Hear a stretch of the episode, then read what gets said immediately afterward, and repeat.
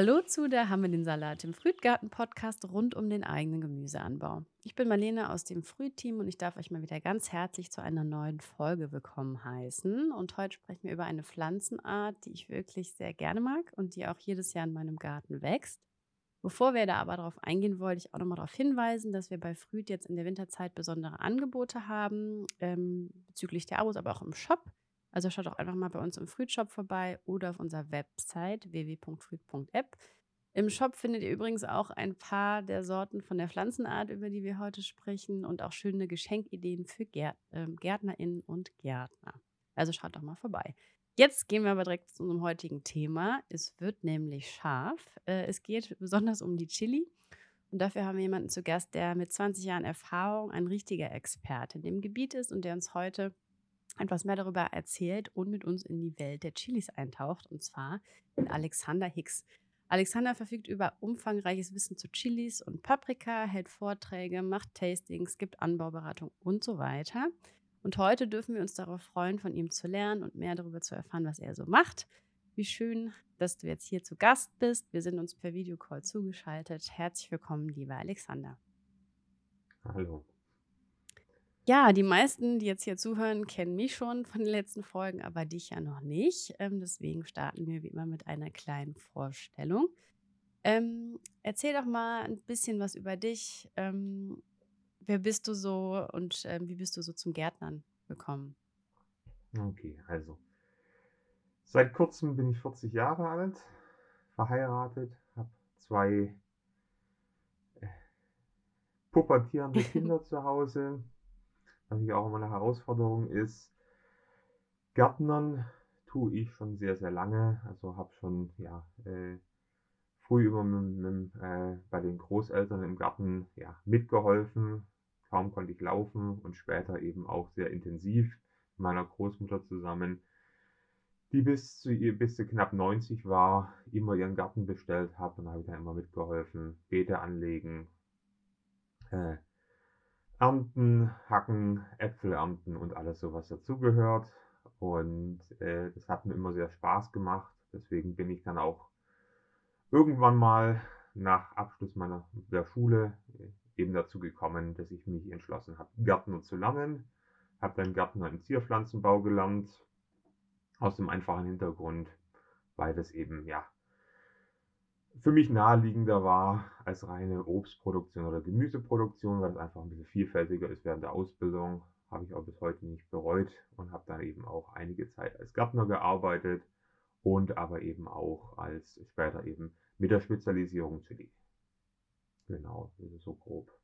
Das heißt, du hast früh bei deinen Großeltern ähm, gegärtnert. Das hört sich ja so an, als hätten die auch einen echt großen Garten gehabt. Ähm, was für einen Garten hast du jetzt aktuell? Genau, ich habe tatsächlich den Garten meiner Großeltern übernommen. Den Garten hat mein Großvater sich, also mein, mein, mein, meine Großeltern hatten schon immer Gärten, also die sind beide aufgewachsen als sogenannte Häusler, hatten also eine Landwirtschaft, eine kleine und nebenher eine kleine Anstellung, also einen kleinen Beruf. Und äh, das war am Anfang eben so und später war, war es dann eben so, dass mein Großvater regulär gearbeitet hat und die hatten halt immer Pachtgärten, teilweise zwei bis drei gleichzeitig und als er dann in Rente gegangen ist, hat er halt das Glück gehabt, ein größeres äh, Obstbaumbestand äh, äh, erwerben zu können, wo sie dann eben auch einen Gemüsegarten drauf angelegt haben. Also sind knapp 2000 Quadratmeter, wow. alter Obstbaumbestand, teilweise okay. Bäume, die wir jetzt leider entfernen werden müssen, die weit über, über 70, 80 Jahre alt sind, die aber jetzt halt leider am Ende ihrer, ihre, ihres Lebens angekommen sind. Und da haben sie halt immer ja, alles angebaut, was sie so gebraucht haben zum, äh, zum Leben an Gemüse und eben auch Obst. Genau.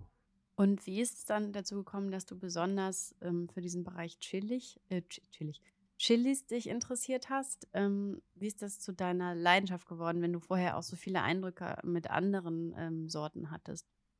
Genau, also die Chilis sind sozusagen noch eine ältere Liebe als das Gärtnern an sich. Als ich noch nicht mal ein Jahr alt war, haben meine Eltern mich zum Mexikaner mitgenommen und da habe ich dann eine scharfe Salsa probiert und geliebt. Also Und seitdem habe ich eigentlich immer ganz gerne scharf gegessen. Und als ich dann eben auch bei meiner Großmutter, äh, im Garten mitgeholfen habe, wollte ich immer so was wie Paprika und Chilis anbauen, und sie war der Meinung, das geht in unseren Breiten nicht. Das habe ich ihr halt einfach mal geglaubt und habe aber dann mit so 13, 14 begonnen, eben eigene Chilisoßen zu kochen. Habe geschaut, wo kriege ich was her, welche Paprika, welche Chilis kriege ich her. Hatte noch, 'ne hatte noch 'n Bekannter, der eben ungarischer Abstammung war, der hatte immer eine scharfe Paprika, äh, die und dann habe ich damit halt immer begonnen, ja, zu experimentieren, zu kochen. Und dann ein paar Jahre später habe ich dann das erste Mal im Internet jemanden seinem An seinen dokumentierten Anbau entdeckt, der eben nur knapp 20 Kilometer von uns entfernt sitzt. Mhm. Dann habe ich gedacht, also wegen 20 Kilometer werde ich das wohl auch schaffen, Chilis anzubauen. Und dann habe ich eben begonnen. Und das ist, sagen wir mal so, relativ schnell eskaliert. Das heißt, im ersten Jahr waren es bereits 13 Sorten, im zweiten Jahr 34 Sorten. Wow. Und dann kam der Sprung auf 370 Sorten. Und dementsprechend, äh, ja, war das halt einfach schon sehr faszinierend zu sehen, wie viel wie viele verschiedene Sorten es gibt, welche kulturelle Verbindungen eben zu diesen Sorten gibt, wie man sie verwenden kann und eben auch zu entdecken, dass es aromatechnisch eben auch mehr gibt als das, was man eben aus dem Supermarkt Mhm. kennt. Mehr als die klassische Peperoni, wie sie im deutschen Sprachgebrauch sehr häufig verwendet wird. Ganz häufig wird eben unterschieden zwischen Chili sind die ganz kleinen, extrem scharfen. Peperoni sind so die länglichen, dünnen Cayenne-Typen. Aber tatsächlich, ja, benutze ich jetzt auch zum Verständnis aller Zuhörer das Wort Chili. Und damit meine ich eigentlich alles, was, was scharf ist, was eine gewisse Schärfe hat. Aber im Welt, in der Welt der Chilis und Paprika muss man auch wissen, es gibt nur Ausnahmen und keine Regeln. Das heißt, wir sagen dann auch teilweise Chili zu Sorten, die gar keine Schärfe haben, die aber sehr nahe dran sind an Sorten, die eben Schärfe Mhm. haben. Da ist manchmal der Übergang sehr fließend. Das heißt jetzt eine Gewürzpaprika ist eine Gewürzpaprika schon eine Chili, wenn sie ein bisschen Schärfe hat. Oder eine scharfe Paprika und so weiter. Da gibt es eben sehr viele verschiedene Definitionen und deswegen kann das hier heute auch etwas fließend sein, dass ich manchmal Chili sage und manchmal Paprika. Genau. Vielleicht noch mal so zum Vorstellungskraft von uns. Ähm, wenn du jetzt so viele Sorten anbaust an Chilis, ähm, wie kann man sich das in deinem Garten vorstellen? Ist das dann, also baust du die ähm, größtenteils im Gewächshaus an oder machst du halb so, halb so oder sind die alle im Freiland? Genau, also über die Jahre hat sich das natürlich auch immer sehr häufig geändert. Wie und wo ich sie anbaue, habe natürlich sehr viel ausprobiert. Äh, aktuell ist es so, dass es ein schönes großes Folientunnel gibt äh, auf unserem Grundstück mit knapp 100 Quadratmeter. In diesem stehen jetzt seit diesem Jahr Hochbeete. Also Hochbeete sind knapp 40 Zentimeter hoch. Äh, und in dem werden die Chilis angebaut. Außerhalb von dem Folientunnel gibt es noch Bereiche, wo auch Hochbeete stehen, wo die Chilis angebaut werden, aber auch einige, die in Töpfen sozusagen verteilt angebaut werden. Ähm, äh, genau, also durch die verschiedenen Arten gibt es natürlich manche, die mögen das mehr, auch im, eher im Freiland zu sein. Es gibt auch manche, die mögen das eher, ja, beständig im Gewächshaus zu sein. Aber in den meisten Regionen in Deutschland ist es tatsächlich so, dass die meisten Arten auch draußen, also im Freiland, was werden. Okay. Kommt also auch manchmal ein bisschen auf die Sorte an. Und manchmal muss man ja auch ausprobieren, ne? Bei dem einen ist es so, bei der anderen wächst es so und da muss man auch mal gucken bei sich im Garten. Ja, je nach Region, wo man gärtnert. Vielleicht sagst du auch noch mal kurz, wo du gärtnerst, in welcher Region? Genau, also ich sitze in Göppingen, das ist zwischen Stuttgart und Ulm, also sehr im Südwesten. Genau. Und haben hier halt natürlich auch, ja, ein bisschen Tallage. Das heißt, wir haben ein bisschen, ein bisschen geschützt von den, von den Höhen um uns drumherum. Aber haben halt eben auch, ja, äh, nicht so viel Wassermasse von dem Fluss, der hier eben durchfließt. Das, ist also das Klima äh, wird nicht so stark reguliert wie bei anderen Mhm. Regionen, wo eben äh, noch große Wassermassen eben durchgedrückt werden. Das ist teilweise sehr faszinierend zu sehen, wie wenn eben das eben ja in manchen Regionen, wo es eben äh, ja äh, solche thermische Masse durch Flüsse gibt, dann eben auch äh, das Klima dann deutlich sich ändert. Mhm. Ja. Okay, bevor wir jetzt gleich, also wir, wir sprechen ja gleich nochmal über ähm, spezielle Sorten und auch über Schärfe. Ähm, aber ich weiß ja auch, dass du dich so ein bisschen mit, dem, mit der Geschichte der Chili auskennst. Ähm, was kannst du uns denn zur Kulturgeschichte und zur Verbreitung erzählen? Also man hört ja schon raus, auch von der Erfahrung mit deinen Großeltern, dass das früher vielleicht nicht so angebaut wurde in Deutschland. Also vielleicht magst du mal zum Thema Geschichte und auch vielleicht, wie die Chili dann so nach und nach mehr nach Deutschland gekommen ist, ähm, uns etwas erzählen. Ja, also ich sage immer so gerne, Christoph Kolumbus hat nicht Amerika entdeckt, sondern die Chili. Es ist ja auch tatsächlich so, dass er von seiner ersten Reise Chilis mitgebracht hat, da er eigentlich nach Indien wollte und Pfeffer entdecken wollte, hat er sie dann auch, wurde sie auch lange als spanischer Pfeffer bezeichnet. Und er hat sie auch beschrieben, als dass sie Pfeffer sei, dass sie eine, eine besondere Art des Pfeffers sei. Tatsächlich haben die aber botanisch keine Verwandtschaftsverhältnisse. Pfeffer, also klassische schwarze Pfeffer und Chili sind nicht verwandt, aber das Wort Pfeffer hat sich in vielen Sprachgebrauchen trotzdem weiterhin durchgesetzt, um Chili eben in Namen zu geben. Deswegen haben wir so wie Cayenne-Pfeffer, spanischer Pfeffer und in anderen Sprachen dann eben auch, im Englischen eben das Pepper, Hot Peppers, Sweet Peppers, im Gegensatz zum Pfeffer, der einfach nur Pepper heißt, also ohne das, die, das S dahinter. Äh, der, dieser, der, der Chili war also in Südamerika, in der Karibik und in Teilen Nordamerikas schon sehr verbreitet und bei den indigenen Völkern auch schon in Benutzung. Nachweislich eben 6.000 bis 9.000 Jahre mhm. sind, sind die schon in Kultur.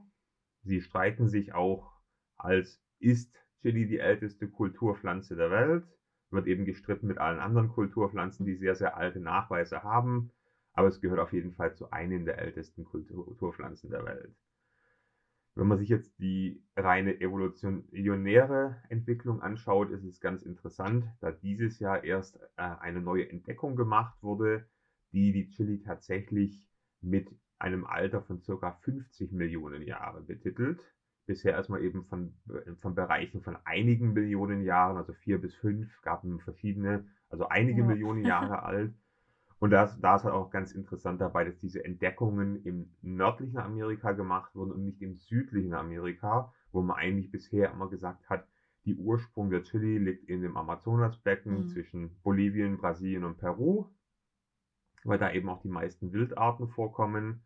Aber tatsächlich diese Versteinerung, wo man nachweisen kann, eben es ist auch 50 Millionen Jahre alt ist und sehr, sehr nah an der Chili dran ist, hat man eben im nördlichen Amerika entdeckt, was vielleicht auch eben in Zukunft ganz interessant ist, sich zu überlegen, Klimaveränderungen, die wir auch miterleben, vielleicht kann das uns eben da, da in Zukunft auch was zu berichten. Jetzt springen wir aber wieder in, in nur 500 Jahre mhm. alt. Christoph Kolumbus hat die Chili entdeckt, hat sie nach Amerika, äh, nach, nach Europa gebracht, also in die alte Welt gebracht und von dort aus hat sie einen Siegeszug über die ganze Welt erlangt, wo es wie selten keine andere Kulturpflanze.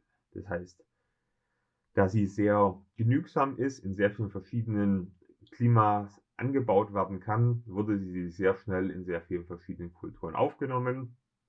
Der klassische Beispiel ist ja natürlich, wenn man heute nach Indien geht und denen halt erzählt, die Chili ist nicht heimisch, dann können die das halt nicht glauben weil die es halt so verinnerlicht haben, so in ihre Kultur aufgenommen haben, so in ihre Verarbeitung, in ihre Medizin. Das hat überall seinen Platz gefunden, dass man es eben gar nicht sich vorstellen kann. Und was auch so ein, so ein bisschen so mindblowing ist, finde ich, ist immer die Geschichte, wenn man sich so überlegt, die Samurais in Japan haben Chilis benutzt, um ihre Füße zu wärmen. Die haben sich also ihre, ihre Füße mit Chilis eingerieben, damit mhm. sie keine kalten Füße bekommen.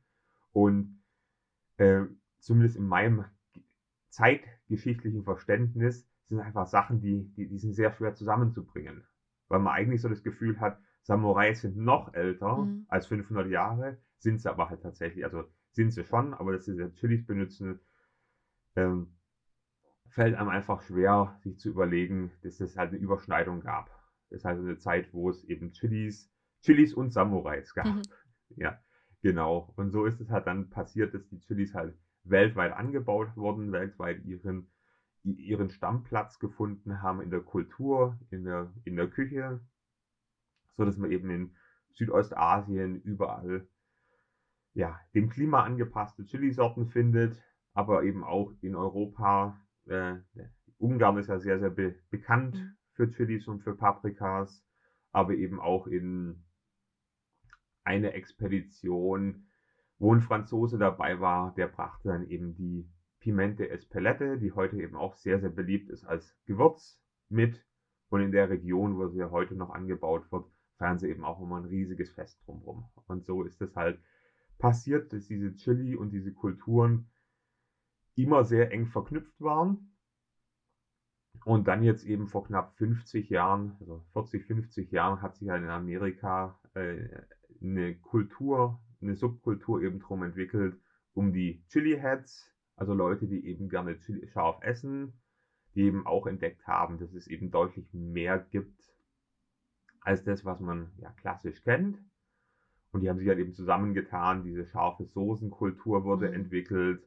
Ähm, es gab natürlich schon vorher die berühmt-berüchtigte Tabasco, aber plötzlich gab es dann eben mehr Ansätze, das zu kombinieren, so in den, in den Cross-Bereich zu gehen, dass man eben verschiedene Kulturen äh, kombiniert zu verschiedenen Geschmackserlebnissen.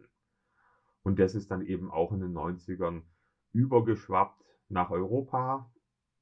In Deutschland ist eben ganz großer gewesen der Harald Zoschke, der eben tatsächlich als, aus Deutschland nach Amerika ausgewandert ist, um dort scharfe Soßen zu produzieren und dann wieder zurückzukommen mhm. und hier eben scharfe Soßen zu produzieren und zu vertreiben.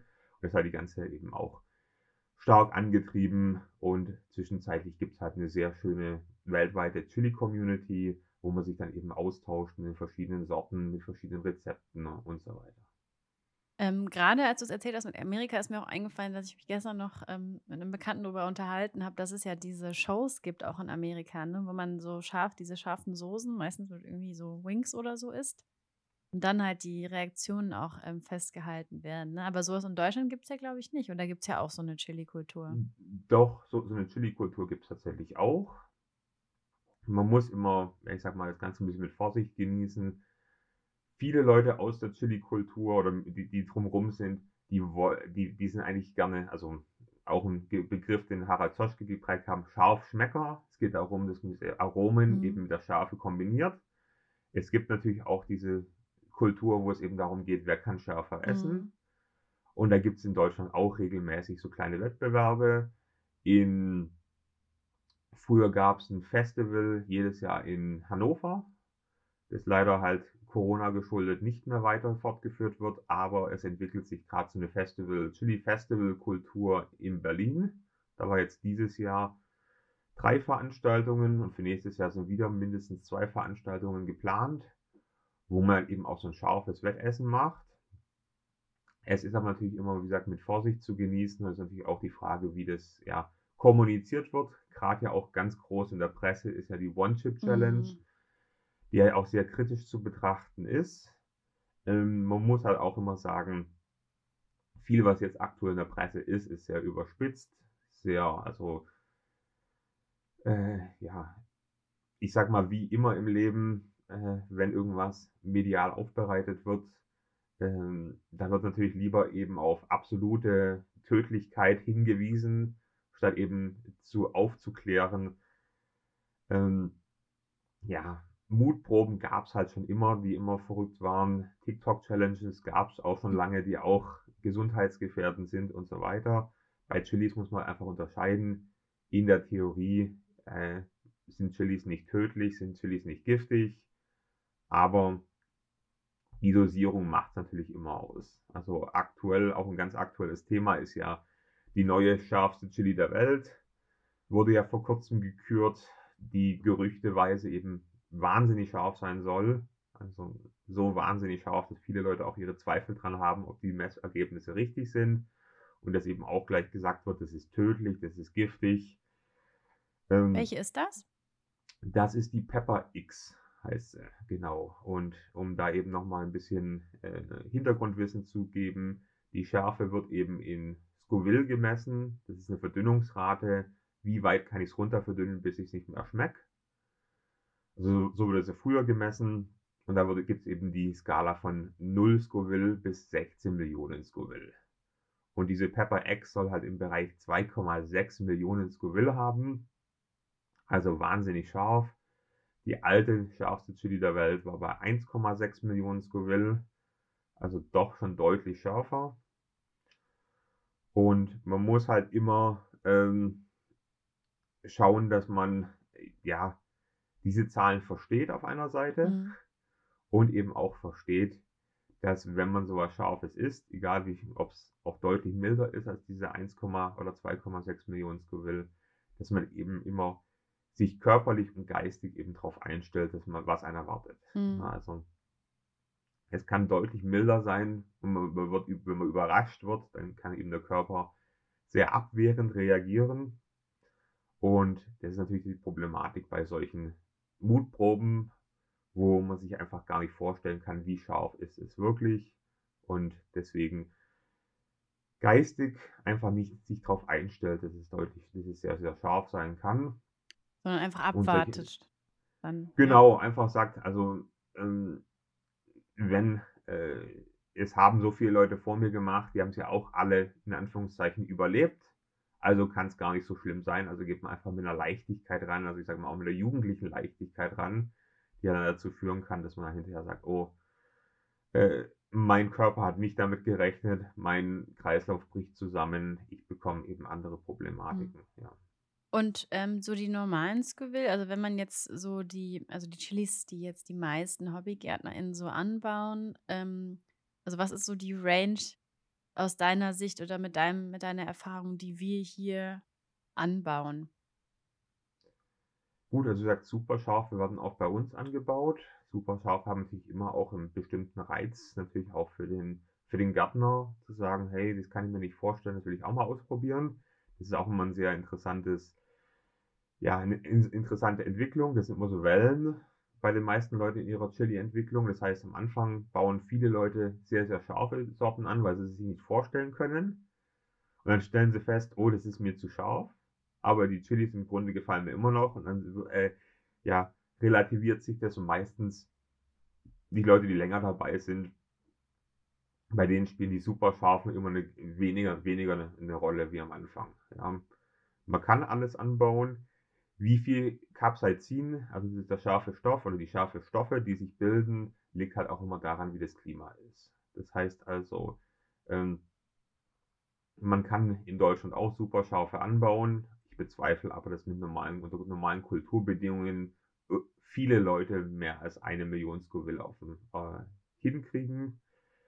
Aber wie ich ja vorher schon gesagt habe, es geht uns oder es geht vielen Leuten ja auch eher um dieses Erlebnis Geschmack in Kombination mit Schärfe, das Schärfe eben bei einem Gericht äh, die ganzen anderen Aromen unterstreicht und eben nicht darum, dass es einfach nur scharf ist. Mhm. Und deswegen finden eben auch Sorten, die eben interessante Aromen haben, immer mehr Freunde oder eben Sorten, die durch ihr spezielles Aroma auch bestimmte Gerichte besonders ergänzen. Das ist immer so auch der Klassiker. Man geht irgendwo hin, was in Südostasien, in Thailand unterwegs und isst irgendwas, was super lecker ist. Und dann denkt man sich, wenn man zu Hause ist, das koche ich zu Hause nach. Und dann stellt man halt plötzlich fest, okay, ich habe keinen asiatischen Koriander da, ich habe keinen, äh, nicht die richtige Chili-Sorte da, die ergänze, ergän, äh, ersetze ich dann damit. Und hinterher hat man so viele Aromen durch andere Aromen ersetzt, dass es einfach nicht mehr so schmeckt wie Mhm. Urlaub. Genau, und deswegen ist es bei den Chili-Sorten eben auch so, wenn man eben manch, für manche Gerichte nicht die richtigen Chili-Sorten nimmt, dann schmeckt es einfach nicht so, wie es soll. Und aber noch mal ganz kurz zu der Frage mit den Scoville. Also da gucken ja schon dann manche Leute bei der Auswahl.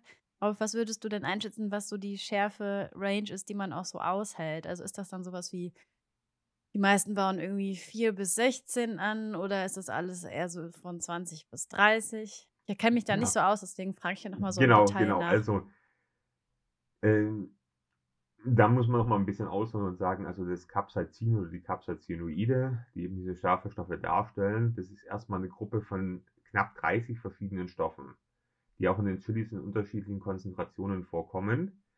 Diese gehen auf unsere Hitzerezeptoren. Und von jedem Mensch reagieren, äh, reagieren die Hitzerezeptoren unterschiedlich auf diese verschiedenen scharfe Stoffe. Das heißt, am Ende des Tages sage ich immer, das sind nur Zahlen und wir sind aber keine, wir sind keine Datenverarbeitung, die reine Zahlen verarbeitet, sondern jeder Mensch ist unterschiedlich Und dementsprechend reagieren wir sehr unterschiedlich drauf.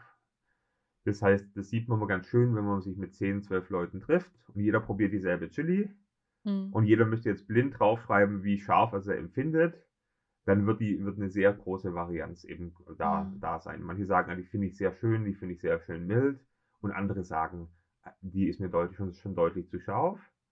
Und dann nimmt man eine zweite Chili und lässt dieselben Leute nochmal probieren, dann kann es eben sein, dass es genau umgekehrt ist, dass die Leute, denen die eine Chili zu scharf war, die die nächste als deutlich milder empfinden und die anderen eben umgekehrt, ja.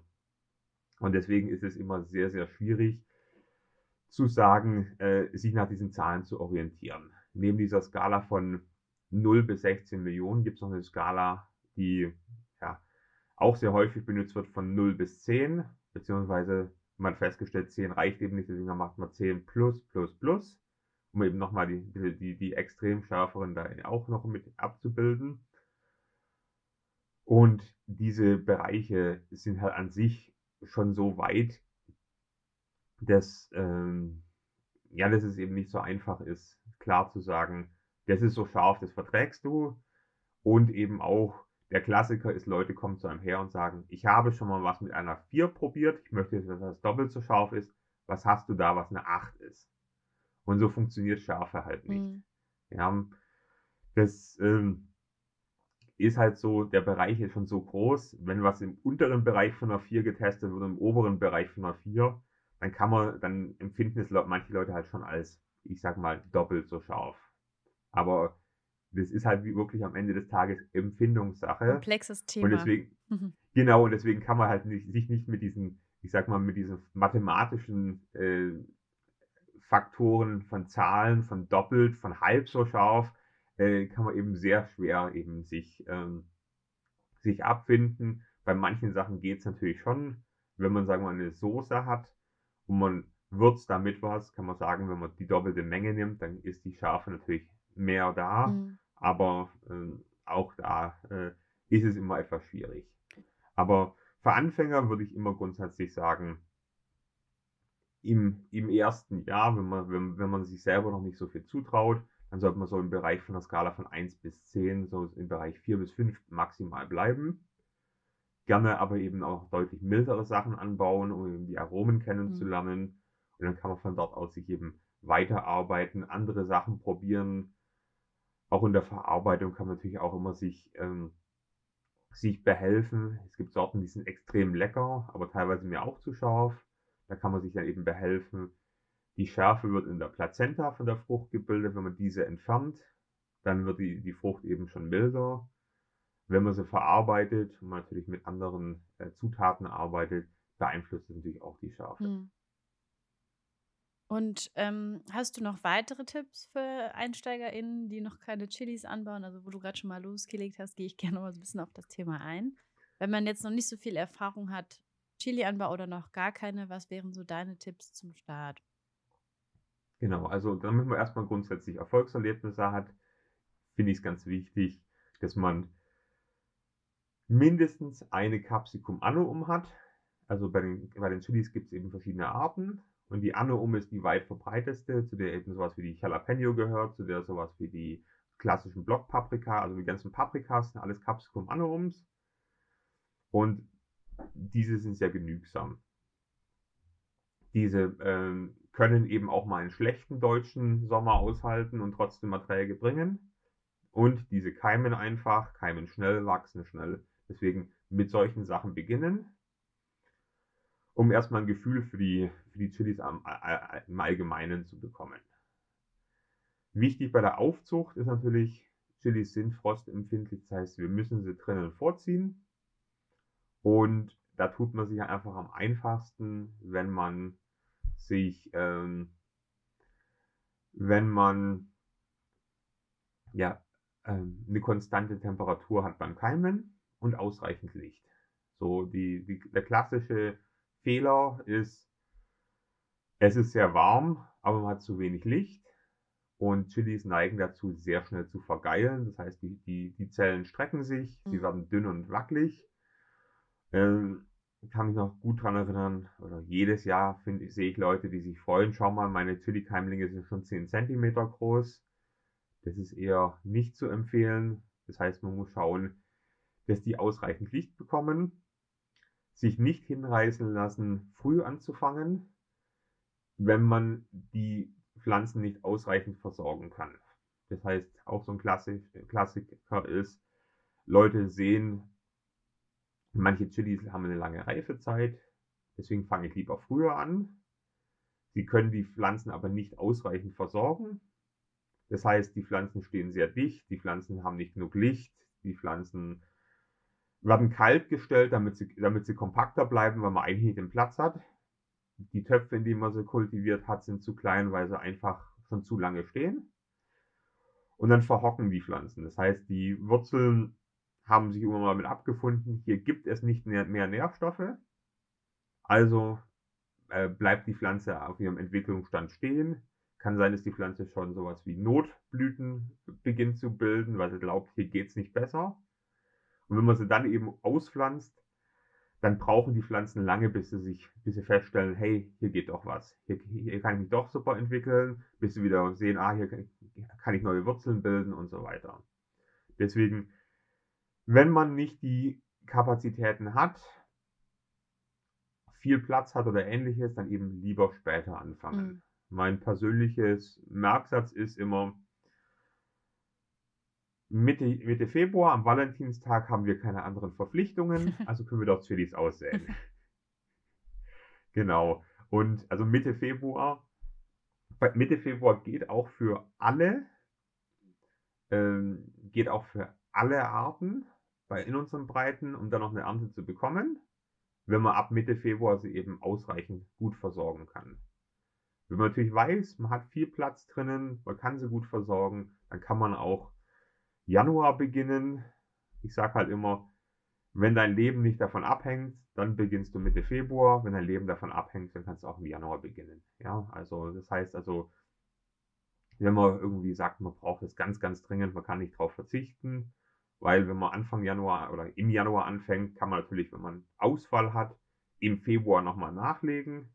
Aber ansonsten ist eben die Empfehlung, Mitte Februar das zu machen schönes helles Fenster haben, schöne konstante Temperatur haben beim Keimen. Das hilft extrem viel.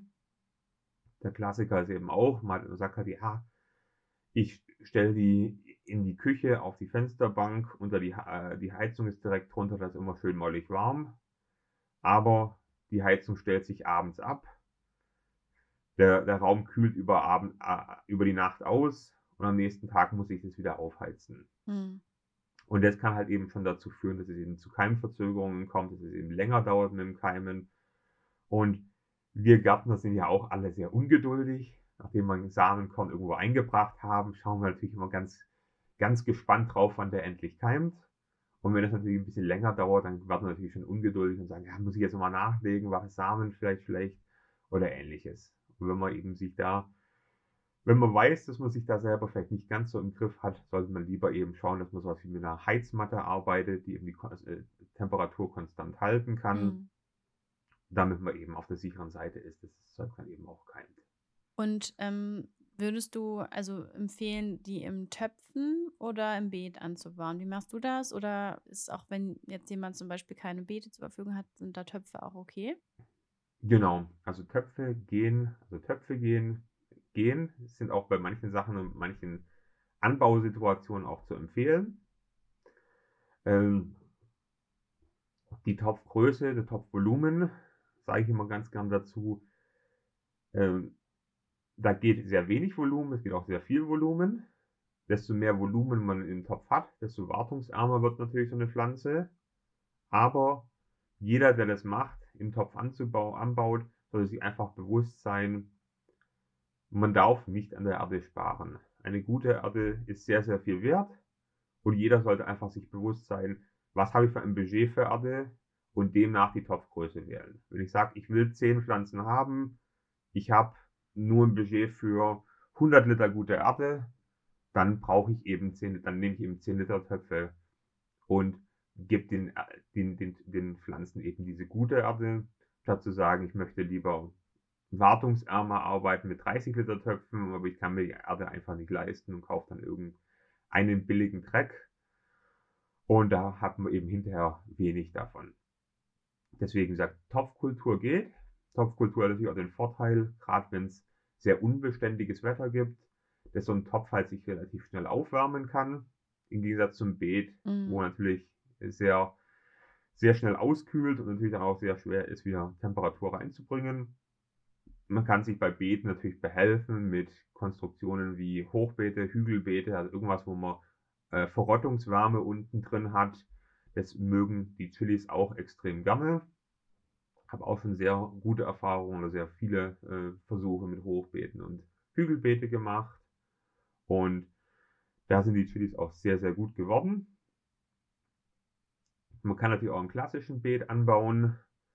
Ähm, da kann man sich natürlich zur Not auch ein bisschen behelfen, indem man ja äh, die ganze Anlage auch ein bisschen hügelig macht. Also die, äh, so wie man es ja auch ab und zu sieht, dass man eben solche Rinnen drin hat und auf den Beeten, auf den Hügeln oben sitzen die Pflanzen, weil die sind halt eben auch so, dass, das, dass diese thermische Masse sich einfach schneller erwärmen kann. Und das hilft natürlich dann eben den Pflanzen, besser Wurzeln zu bilden, besser die, dass die Nährstoffe umgesetzt werden, die sie eben auch brauchen. Chilis, Chilis und Paprika werden sehr häufig als Mittelstarkzehrer bezeichnet. Tatsächlich würde ich es aber fast eher als Starkzehrer äh, betiteln. Also es ist aber halt so, Chilis sind so genügsam, dass wenn man sie wenig, ihnen wenig Nährstoffe zur Verfügung gibt, sie trotzdem tragen werden, aber halt nicht so ausreichend mhm. oder nicht viel ähm, wie wenn man eben die gut mit, mit Dünger versorgt. Ähm, Worum es dann also auch zum Thema Topf ist, halt, also vielleicht das ähm, Überwintern ja auch so ein bisschen einfacher. Da geht es auch oft drum bei uns in der Community. Also es wird sich darüber ausgetauscht, auch hm. jetzt, wo es kälter wird oder schon seit ein paar Wochen, ähm, wie denn so die Überwinterung funktionieren kann. Hast du da Erfahrung, hast du da irgendwie Methoden, äh, Empfehlungen zur Überwinterung von Chilis? Genau, also Chilis lassen sich überwintern. Das ist erstmal grundsätzlich, also sie brauchen halt frostfrei, das ist ganz, ganz wichtig.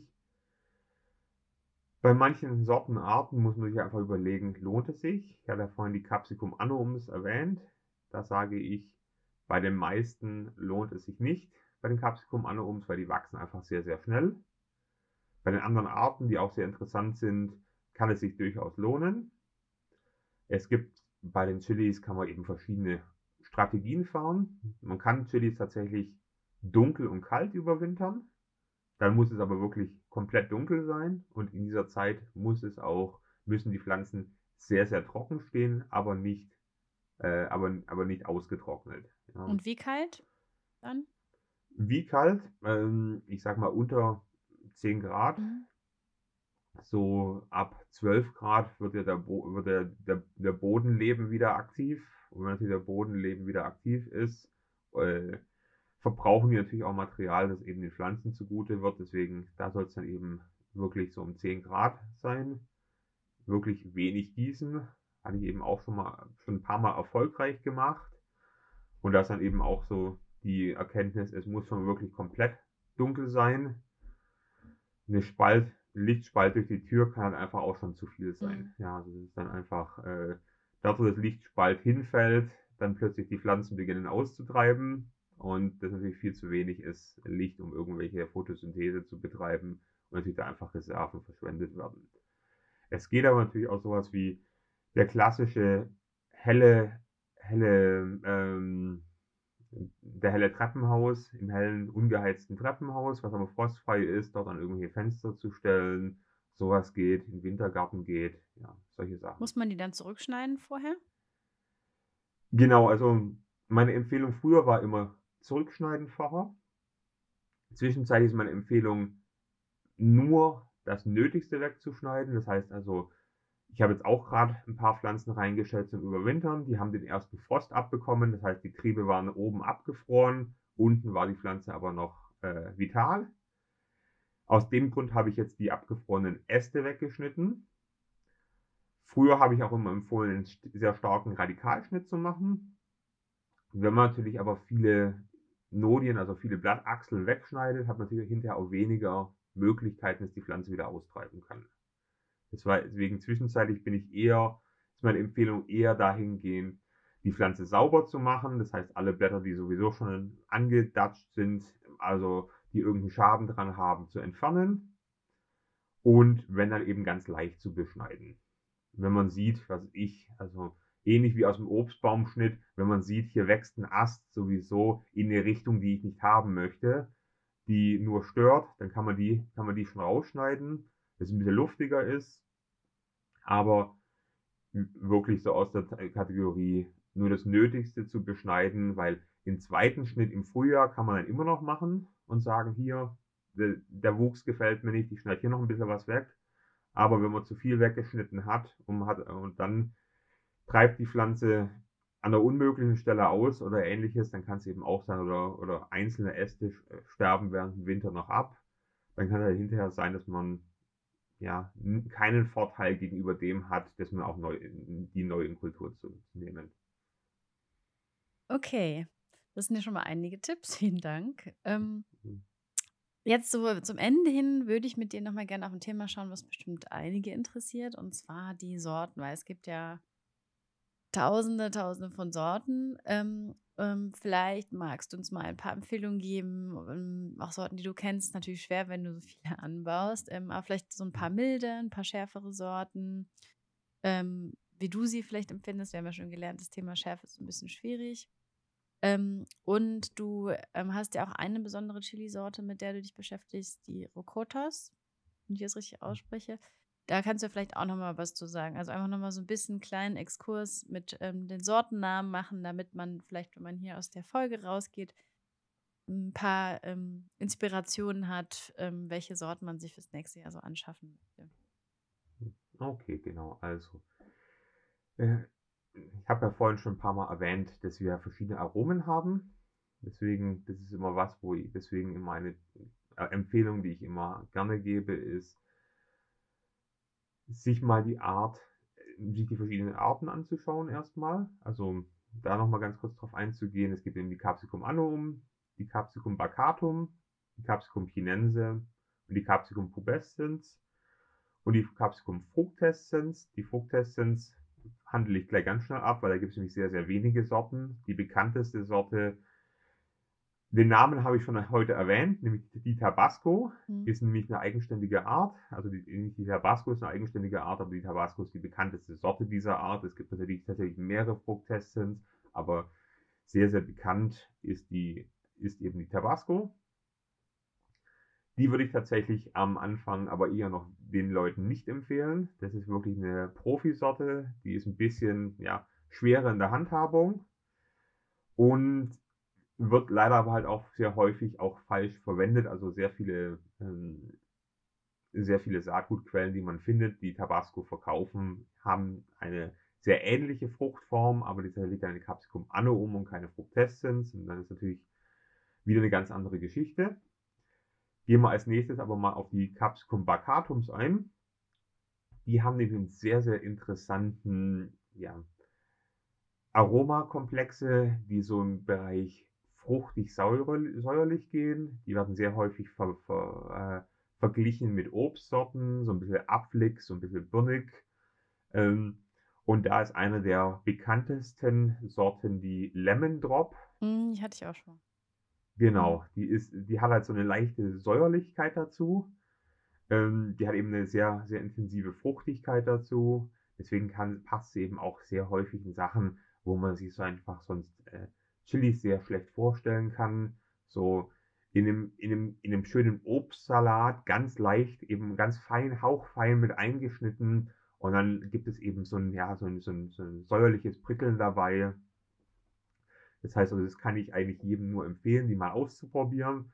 Und wenn man einmal in, das, in, in diesen Bereich Capsicum bacatum eingestiegen ist, dann stellt man eben auch fest, dass es da Sorten gibt, die eben auch noch, noch andere Aromakomplexe haben, mit dem man eben auch super Sachen machen kann.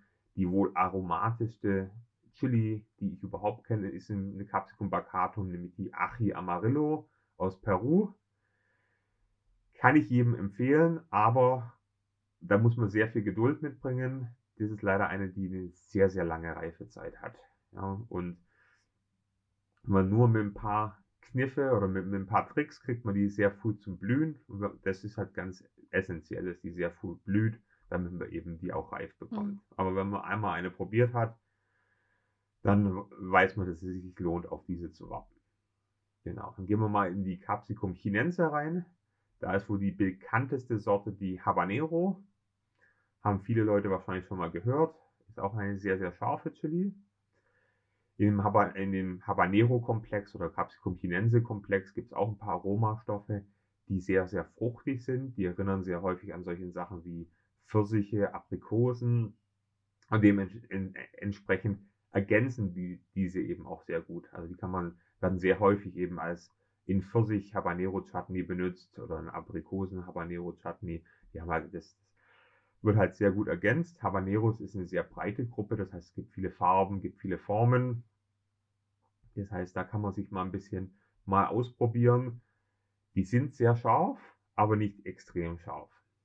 Das heißt, da kann man sich mal ranwagen, kann schauen, wie man die Schärfe verträgt, kann die eben auch verwenden, so verwenden, dass man eben, ja, eine Habanero auf eine Gemüsepfanne nimmt.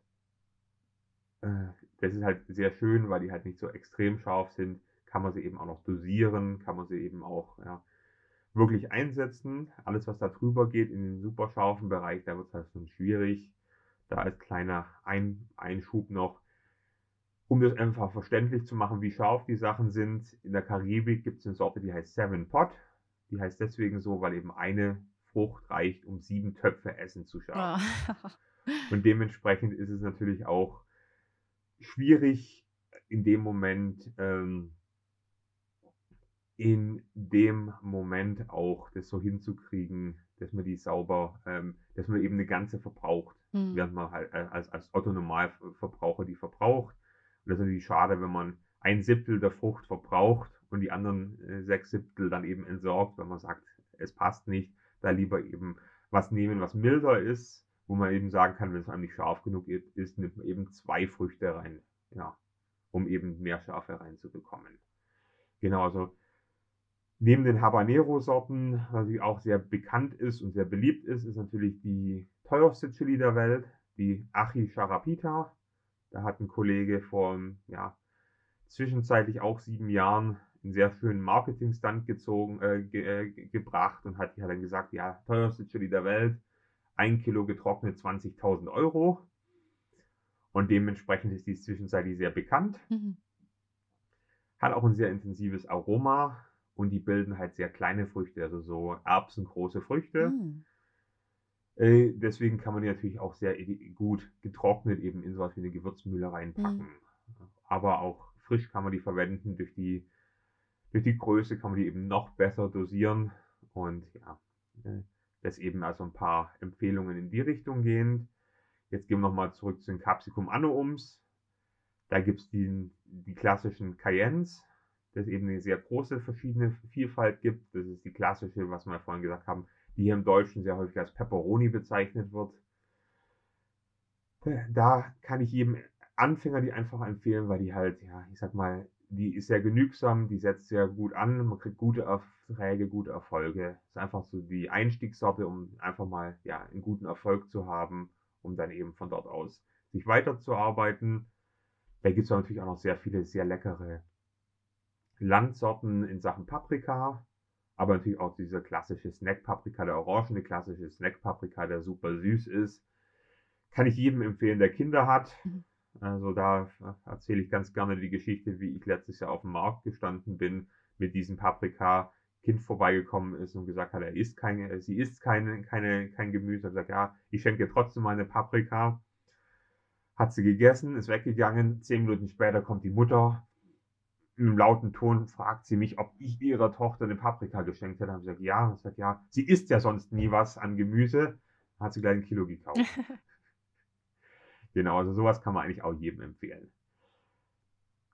Jetzt, wo die so abgehandelt sind, gehen wir mal zu meinen Lieblingen, die Rokotos. Das ist eigentlich ein Synonym für die ganze Art Capsicum pubescens. Und Capsicum pubescens beschreibt einfach ähm, eine Art, die sehr ungewöhnlich ist. Die kommt, die wächst halt in, in den Hochanden von, äh, von Peru, also auch in, äh, im Gebirge.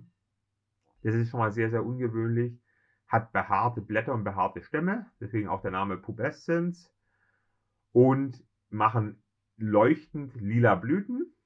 Und der allergrößte Clou ist eben, dass die Samen nicht äh, die klassische Farbe haben, sondern schwarz sind. Die sind dunkelschwarz. Mhm.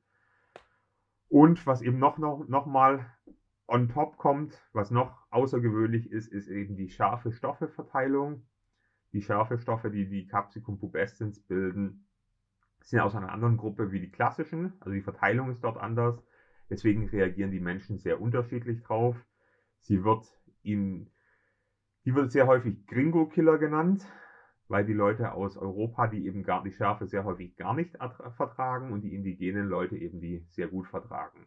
Ja, das ist sehr, sehr, sehr interessant und ungewöhnlich eben anzuschauen, weil dann eben die Leute, die ohne Probleme Habanero wegstecken, die rein chemisch gesehen schärfer ist, bei einer Habanero, äh, bei einer Rocoto dann eben unterm Tisch liegen und sagen, ich, ich sterbe, ich sterbe. Also das Schlimmste ist, was sie je erfahren haben. Hm. Und zudem macht es halt auch noch ein sehr, äh, sehr, sehr interessantes Aromakomplexe bilden sich da drin. Also, wenn man mich immer fragt, wie kann man die beschreiben, dann sage ich, die kann man eigentlich nicht beschreiben. Das ist eigentlich dieser Aus, das ist eigentlich eher der Ausgangspunkt. Das heißt, wenn ich jemand fragt, wie schmeckt eine Rocoto, dann sage ich, eine Rocoto schmeckt, wie eine Rocoto schmeckt. Und eher, äh, es ist sehr, sehr, also andere Leute versuchen zu beschreiben und ja, es fällt einem sehr, sehr schwer, dieses Aromakomplex zu beschreiben. Mhm. Und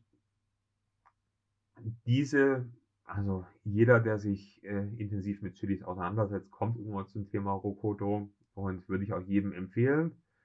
Was Rokotos halt noch sehr interessant macht, ist, wir hatten ja vorhin das Thema Überwintern. Die sind sehr, sehr ausdauernd. Auch wenn sie aus den Hochanden kommen, vertragen sie bei uns diese kalte, diese nasse Kälte leider nicht draußen. Aber wenn man sie reinnimmt, sind sie eben sehr genügsam in Sachen Überwintern. Das heißt, die können auch mal in, wenn sie trocken stehen, einen Frost abhaben, einen leichten Frost. Ähm, das heißt, wenn man sie jetzt sagen wir mal im unbeheizten Gewächshaus hat oder im nur leicht frostfrei gehaltenen Gewächshaus, kann man sie eben auch dort schön überwintern mit wenig Energieeinsatz. Mhm. Ja, also ich habe tatsächlich äh, in der Vergangenheit auch sowas wie eine Rokoto einfach in einem großen Topf gestellt, ein kleines Heizkabel, ein kleines Heizkabel mit in den Topf gelegt und es hat eben gereicht. Das war, glaube ich, mit 20 Watt Heizkabel hat es eben gereicht, dass die, äh, dass die in einem Gewächshaus überwintert hat. Das, das restliche Gewächshaus war nicht beheizt. Genau diese 20 Watt haben da eben dann gereicht. Deswegen ist es einfach sehr, sehr spannend und die tragen halt im zweiten Jahr halt auch meistens deutlich, deutlich besser. Also um da mal ein Extrembeispiel zu nennen, mein bester Ertrag war 20 Kilo auf einer Pflanze. Wow. Die überwintert wurde. Und da ist natürlich dann sehr, sehr spannend. Also allgemein kann man mit, können die Rokotos sehr, sehr gute Erträge, hohe Erträge bringen. Da kann man eben im ersten Jahr auch schon mit mehreren Kilos rechnen. Und die lassen sich dann eben auch extrem viel, vielseitig äh, verarbeiten. Was in der Chili-Gemeinschaft extrem beliebt ist in Sachen Rokotos, ist Rokoto-Marmelade. Also wirklich nur, nur Rokotos, ganz wenig Zitronensaft und dann wieder Marmelade eingekocht, weil die halt auch sehr dickfleischig sind und das dann eben zu, zu Käse, zu Fleisch oder ähnliches. Das ist ein Traum. Man merkt, du bist auf jeden Fall mega Fan. Genau, also ist immer, immer der traurigste Tag im, Jahr, wenn die letzte Rokoto-Marmelade verbraucht ist. Ähm, apropos Verwertung, vielleicht reden wir da nochmal kurz drüber, einen kleinen Exkurs. Ähm, du kochst ja auch sehr gerne, aber manchmal hat man ja auch sehr hm. viele Chilis und will ein paar davon ähm, trocknen oder einfrieren. Wie machst also hast du da auch Empfehlungen für? Genau, also das Schöne ist, die, die Konservierung von Chilis im Allgemeinen ist sehr vielseitig wie du schon angesprochen hast, trocknen geht immer bei allem. Wenn die natürlich dickfleischiger sind, wie die gerade genannten Rokotos, dann braucht man natürlich ja, Energie. Das heißt, man braucht, äh, man muss die eben elektrisch trocknen mit im Backofen oder im Dörrautomaten. Dünn, dünnfleischige Chilis kann man natürlich auch in der Luft trocknen. Jeder, der ohne viel Energieeinsatz die trocknen möchte, dem empfehle ich aber trotzdem, die Chilis aufzuschneiden, damit die An äh, Trocknungsfläche größer wird Mhm. und damit man eben auch sicher ist, dass man kein keine Schimmel oder Co. reinbekommen hat. Das Mhm. ist so sehr schade, wenn das Zeug dann hinterher trocken ist, man bricht's auf und man kriegt dann 'ne Staubwolke entgegen und merkt dann, dass das Zeug leider verdorben Ja. ist. Mhm. Das heißt also da halt auf jeden Fall, äh, die aufschneiden, dann sieht man eben dann ist die Angriffsfläche größer. Also auch beim elektrischen Trocknen immer aufschneiden, damit dann dann trocknet das Zeug eben schneller, man braucht weniger Energie. Mhm. Beim Thema Einfrieren als kleinen Tipp einfach, äh, die Chilis oder auch Paprika erst ohne Beutel oder ohne Gefäß lose so was wie 'n Backblech oder auf irgend 'ner Au Auslage in 'nem in einfrieren und sie hinterher erst in Ge Ge Gefäß ein einfüllen, dann sind die nämlich nicht zusammengefroren. Dann sind die Ah. lose, dann kann man die Mhm. auch einzeln entnehmen. Wenn man, sagen wir mal mal 'ne schöne Gefrierdose, wo man dann hinterher erst reingekippt hat, dann kann man eben einzelne Stücke rausnehmen. Man kennt es sonst immer, wenn man eben die äh, alle zusammen unter Druck einfriert, dann sind die hat man hinterher einfach 'n Klumpen. Dann muss man diesen Klumpen auch verarbeiten.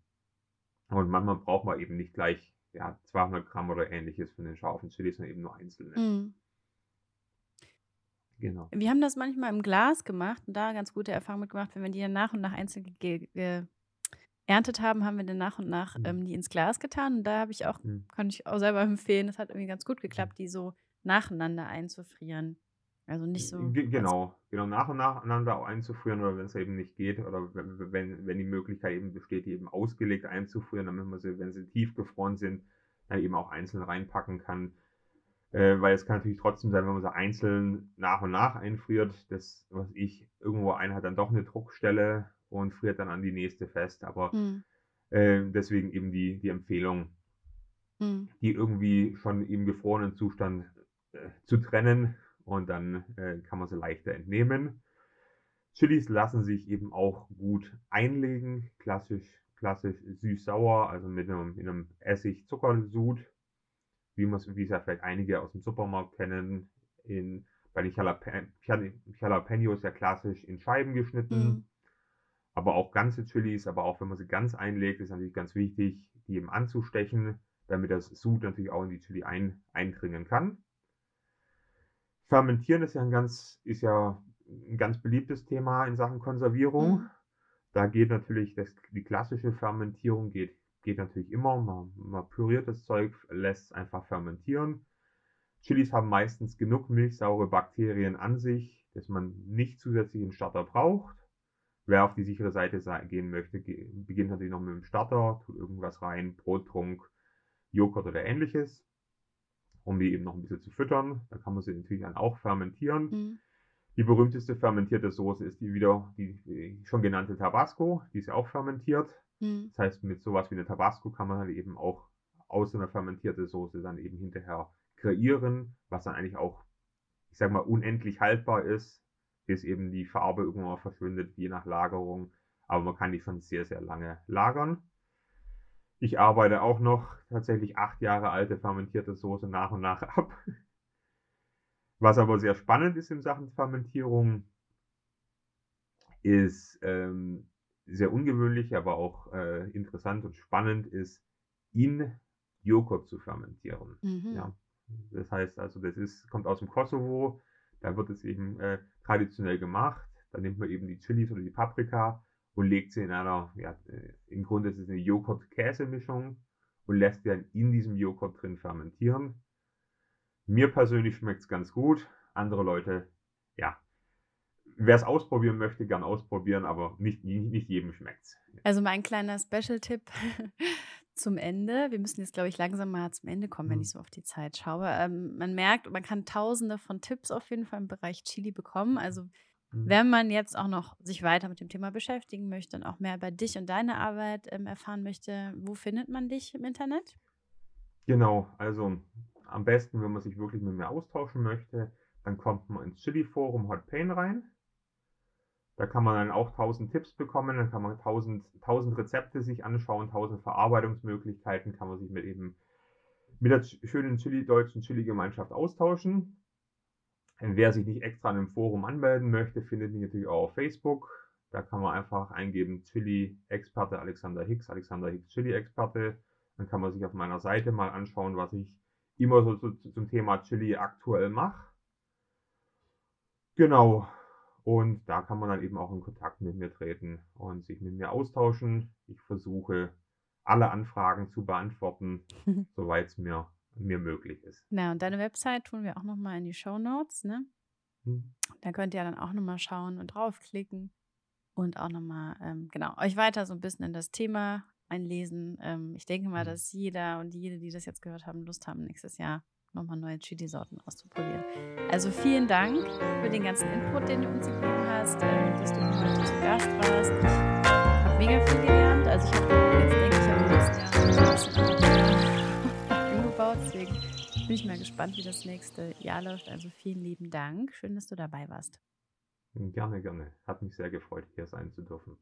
Dann war es das für heute mit das Da haben wir den Salat, unserem Podcast rund um den eigenen Gemüseanbau. Wenn ihr Themenwünsche für die nächsten Folgen habt, dann würden wir uns sehr freuen, wenn ihr uns schreibt unter hello@früd.app und schaut auch mal in unserer Früd-App vorbei. Hier könnt ihr nach Mischkulturprinzipien euer Garten für 2024 planen und euch auch mit ganz vielen tollen HobbygärtnerInnen austauschen. Die App findet ihr im App Store oder unter www.früd.app.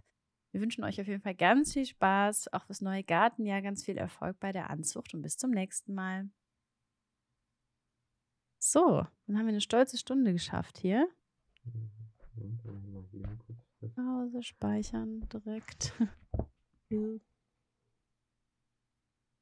äh.